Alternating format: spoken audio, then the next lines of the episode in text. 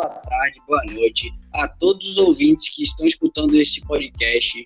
Hoje falaremos sobre. Hoje estou com meu amigo Carlos e falaremos sobre o ciclo do pau-brasil e o ciclo açucareiro.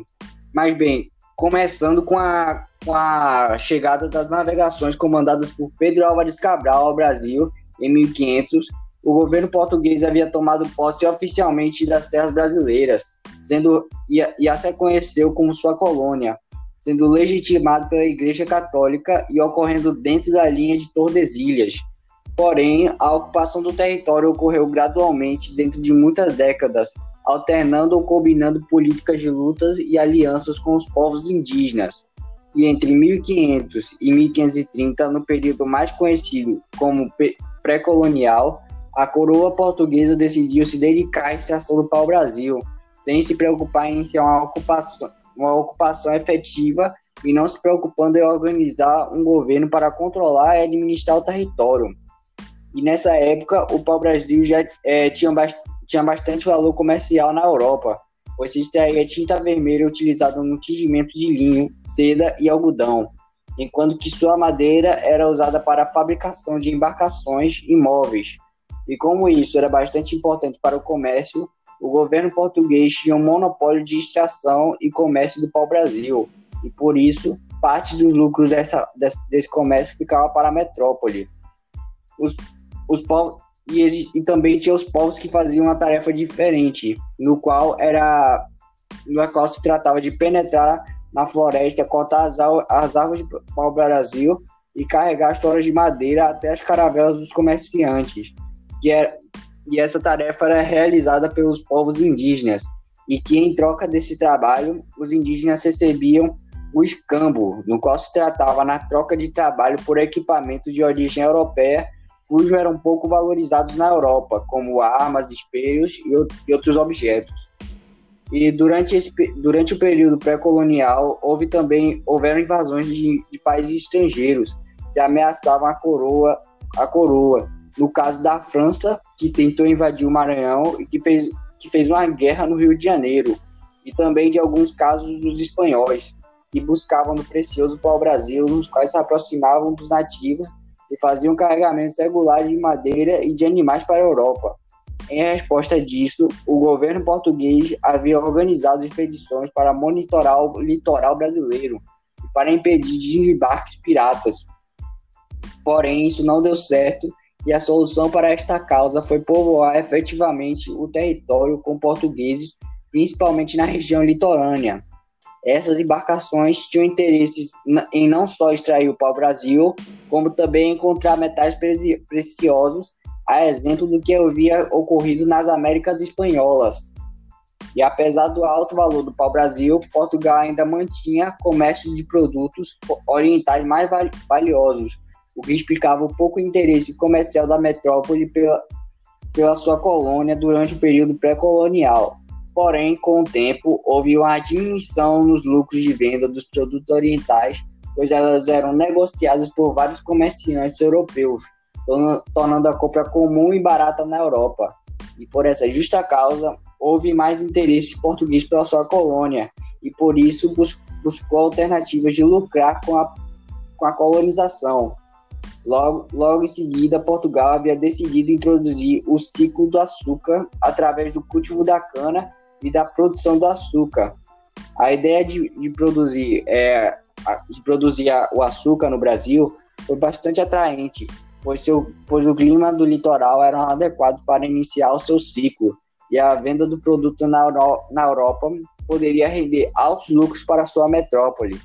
Com isso, em 1532, expedições comandadas pelos nobres Martim Afonso de Souza e seu irmão Pero Lopes de Souza trouxeram mudas de cana-de-açúcar para o litoral paulista, fundando, fundando lá a Vila de São Vicente como o primeiro núcleo de povoamento oficial da colônia, dando início à produção açucareira, que durante dois séculos sustentou a economia colonial metropolitana.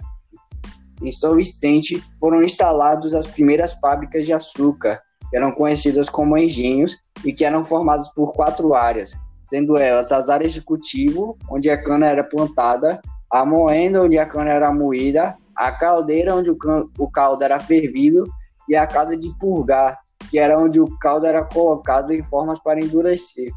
Além de ser um, um espaço de produção, cada engenho também integrava a vida familiar e social dos moradores, contendo a casa grande, que era a residência do senhor do engenho e sua família agregados, a capela, que era local para batismo, casamentos e missas dos moradores de engenhos, a senzala, que era o alojamento dos escravos, e a terra de subsistência, que era para a criação de animais e plantação de, de mandioca, milho, feijão e frutas para abastecer o engenho.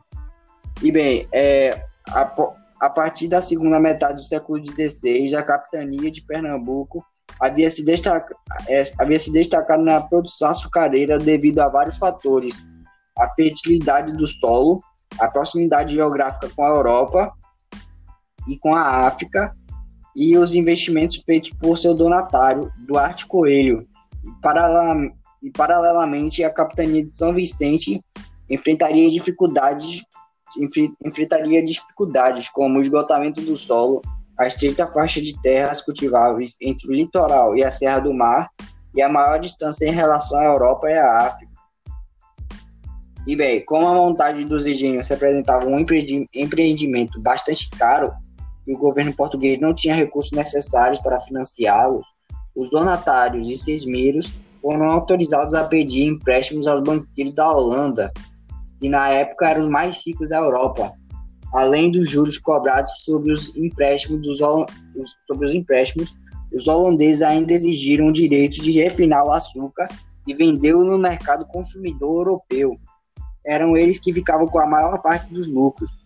Os portugueses, no entanto, continu continuavam a lucrar, pois eram os intermediários em todas as transições entre produtos e comerciantes de açúcar. E os lucros da metrópole, embora eram menores do que os dos holandeses, foram suficientes para enriquecê-la. Os portugueses também ganhavam com a, com a venda de produtos manufaturados e de africanos escravizados para o Brasil. E com isso, o, o lucro com açúcar seria maior, quanto maior fosse a quanto maior fosse a produção. E para isso, a coroa portuguesa estimulou a formação de latifúndios monocultores, que seria grandes extensões de terras onde o açúcar era produzido em, em grande escala para exportação, que exigia muitos trabalhadores. E com isso, crescia a escravidão indígena.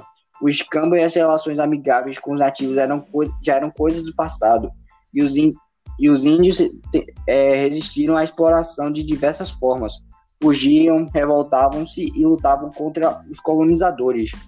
E para suprir a necessidade de mão de obra, é, Portugal adotou no Brasil a escravidão africana, a exemplo do que fizera nas Ilhas da Madeira e dos Açores desde o século XV. E bem, é, o funcionamento do engenho dependia quase que exclusivamente do trabalho escravo. Porém, nas, havia na sociedade colonial vários trabalhadores especializados livres que exibiam salários para exercer funções técnicas de controle da produção, como, como o mestre de açúcar, que inspecionava todo o processo de fabricação do produto, o purgador, que cuidava do branqueamento do açúcar, o feitor, que distribuía as, as tarefas e cuidava da disciplina no engenho. E um exemplo da proporção entre o número de escravos e de homens, e de homens livres é, é o do engenho Sergipe, Sergipe do Conde, na Bahia, que em 1635 tinha 80 escravos e 13 traba trabalhadores assalariados. Agora, quem, quem falará será meu, seu, será meu grande amigo Carlos. Muito obrigado, Luan, pela sua participação, pelas suas palavras muito boas, aí sua explicação extremamente completa. E vamos agora falar sobre a parte administrativa durante esse período colonial no Brasil. Falaremos primeiramente sobre as capitanias hereditárias, em que houve a divisão do território brasileiro em faixas de terras, que estas foram dadas aos nobres de confiança do rei Dom João III. E essas terras elas podiam ser passadas de pai para filho, por isso o nome hereditárias. Mas você pode se perguntar quais eram os objetivos dessa divisão?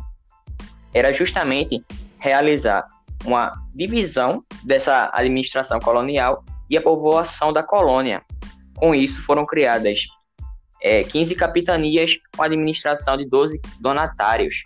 sendo cada capitão donatário considerado uma autoridade máxima no seu território, sendo, elas, sendo ele responsável pela povoação, administração, proteção do território, desenvolvimento econômico local e, da, e além da fundação de vilas. Porém, vamos ver que esses sistemas de capitanias sofreram com a falta de recursos. Algumas foram abandonadas e outras nem tiveram seus donatários em seu território, além de terem sofrido ataques indígenas em luta contra a invasão de suas terras. E também vamos ter como outro resultado dessa, desse fracasso das capitanias hereditárias a criação dos governos gerais, que tem o objetivo de centralizar a administração colonial, além de reforçá-la e restabelecer o poder após toda essa frustrada tentativa de administração com relação às capitanias hereditárias sendo seus três primeiros líderes Tomé de Souza, Duarte da Costa e também Mendes Sá. Agora eu vou falar sobre Zumbi dos Palmares, que foi uma figura muito importante com relação aos quilombos que haviam no Brasil colonial, sendo ele um dos líderes do, do Quilombo dos Palmares. E ele assumiu essa liderança no ano de 1678, resistindo durante quase 20 anos contra as investidas dos portugueses. Porém, ele foi morto após seu esconderijo ter sido denunciado, isso no dia 20 de novembro de 1695. Mas ele se tornou imortal por se tornar um dos símbolos da luta dos negros e dos africanos contra a colonização, contra a escravidão no Brasil, sendo sua memória também usada como luta contra o racismo presente na sociedade brasileira. E é isso, galera. Eu agradeço a todos vocês que tiveram a sua participação. O Luan quer complementar, ele hoje está falando demais, ele está intrinsecamente ligado com a história. Meta bronca, Luan. Só para completar aqui que a produção açucareira no Nordeste brasileiro havia sustentado um pouco a economia colonial e metropolitana. E além do açúcar, alguns indígenas ainda produziam a cachaça que era comprada por traficantes para posteriormente ser trocados por escravos na África. E também era produzido tabaco com a mesma finalidade, os, cam os campos com povos africanos também. É, o açúcar e o tabaco ainda eram produzidos de acordo com o sistema de com a combinação das seguintes características: latifúndio monocultor, mão de obra escrava e, a, e produção destinada à exportação. Gêneros agrícolas como milho, mandioca, feijão, frutas, verduras destinavam, destinavam-se ao consumo dos habitantes da própria colônia, sendo cultivados em pequenas roças e como não era exportado, sua produção não seguia o sistema de plantation. O algodão teve duas fases distintas. O cultivado, principalmente no Maranhão, de início, devia para abastecer o mercado interno de tecidos rústicos utilizados na, nas roupas dos escravos. E, no século XVIII começou a ser exportado para indústrias têxteis na, da Inglaterra. E com isso, a pecuária colonial fornecia animais de tração para as moendas dos engenhos e para transporte, até o século XVIII, o gado era criado ainda no sertão nordestino, e passou então a ser criado também nos pastos do sul. E aos poucos essa atividade econômica se tornou um investimento lucrativo voltado para o mercado interno brasileiro. E é isso, pessoal. É, valeu, falou e fui. Tamo junto, galera. Valeu!